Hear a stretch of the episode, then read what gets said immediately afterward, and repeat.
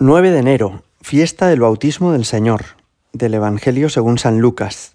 En aquel tiempo, como el pueblo estaba expectante y todos se preguntaban en su interior sobre Juan si no sería el Mesías, Juan les respondió dirigiéndose a todos, Yo os bautizo con agua, pero viene el que es más fuerte que yo, a quien no merezco desatarle la correa de sus sandalias. Él os bautizará con Espíritu Santo y fuego.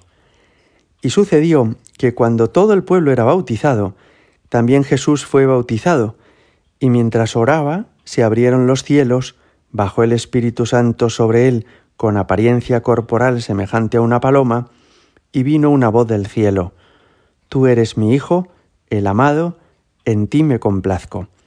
Palabra del Señor. Con la fiesta que hoy celebramos del bautismo del Señor, terminamos el tiempo de la Navidad, porque la Navidad termina con la manifestación de ese niño Jesús que ha nacido en el portal de Belén al mundo. Y esta manifestación de Cristo sucedió en primer lugar cuando los magos fueron a visitarle, porque los magos eran paganos, venían de fuera. En segundo lugar, cuando Jesús se presenta ante la sociedad judía en este bautismo del Jordán. Y en tercer lugar, también se celebraba como final de la Navidad, como Epifanía del Señor, cuando Jesús hizo su primer milagro en las bodas de Cana.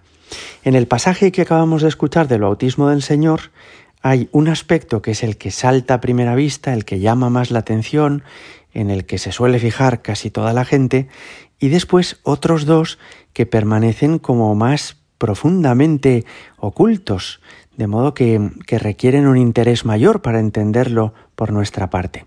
Lo que es más llamativo es que Juan Bautista había citado a toda la gente que quisiera pedir perdón a Dios, a toda la gente que quisiera arrepentirse de sus pecados, para que en el río Jordán expresaran su arrepentimiento y de esta manera comenzaran una nueva vida. Y lo sorprendente es que Jesús, que no ha hecho nada malo nunca, que no tiene odio, ni mentira, ni se ha llevado nada que no sea suyo, se pone en la fila de los pecadores. Este es el hecho quizá más llamativo del bautismo del Señor, la humildad con la que Jesús se junta a quienes como nosotros son débiles y pecadores, se junta a ellos como si Él fuera uno más. No le damos asco a Jesús, no se ha cansado de nosotros, sino que está encantado de compartir nuestra suerte, de hacerse uno de nosotros por completo. Esta es una primera cosa que ya nos llama la atención, la humildad de Jesús, que también es un modelo para nosotros.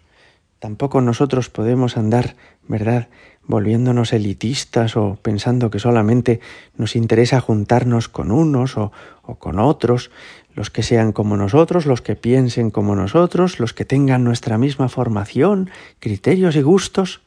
No, Jesús nos da un ejemplo precioso. Él se junta con todos, él se acerca a todos y no hace ascos a quienes están ahí con arrepentimiento y son débiles y pecadores. Pero os decía que hay algún otro aspecto en este pasaje que también es muy importante y que pasa más desapercibido. Por ejemplo, este, ¿por qué Jesús va al río Jordán y se mete también en ese río en el que se metían los pecadores? Ciertamente no es para dejar él en el agua sus propios pecados, porque no los tiene. Es más bien al revés. Él va a ese río a tomar los pecados de todos, a cargar con las culpas de los demás. Los demás dejan en el río sus faltas, y Jesús toma las faltas de todos y las carga sobre sus hombros. De alguna manera podríamos decir, el bautismo es como un anticipo del Calvario. Si San Juan Bautista dice de Jesús, ahí tenéis el Cordero de Dios que quita el pecado del mundo, ¿cuándo quita Jesús el pecado del mundo? Cuando en la cruz nos redime, cuando muere por nosotros. Pero eso ya comienza en el bautismo. Y esta interpretación explica que en otro pasaje Jesús dijera, he venido a prender fuego en el mundo, Ojalá que estuviera ya ardiendo.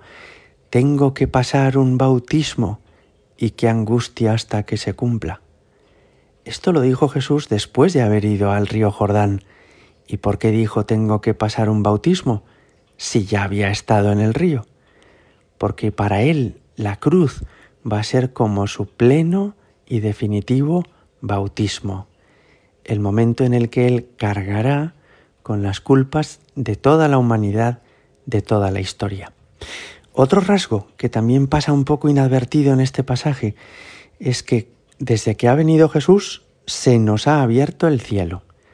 De ahí que una voz del cielo dijera, Este es mi Hijo amado, escuchadlo, y una paloma descendiera sobre él, que es el Espíritu Santo, en, en forma de paloma. Es decir, gracias a Jesús se nos ha abierto la intimidad con Dios. Hemos entendido que Dios, que es uno solo, al mismo tiempo es Padre, Hijo y Espíritu Santo.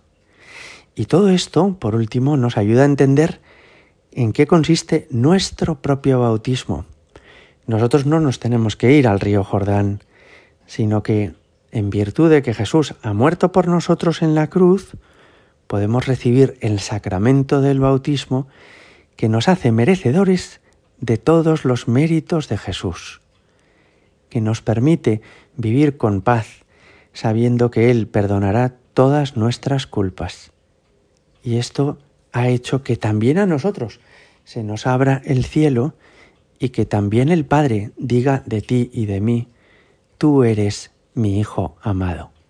Hoy es un día precioso para darle gracias a Dios por las Navidades que ya terminan, por lo bueno que es el Señor con nosotros, es humilde porque se junta con los pecadores, es salvador porque carga con nuestras culpas, y para agradecerle nuestro bautismo en virtud del cual hemos sido hechos hijos de Dios.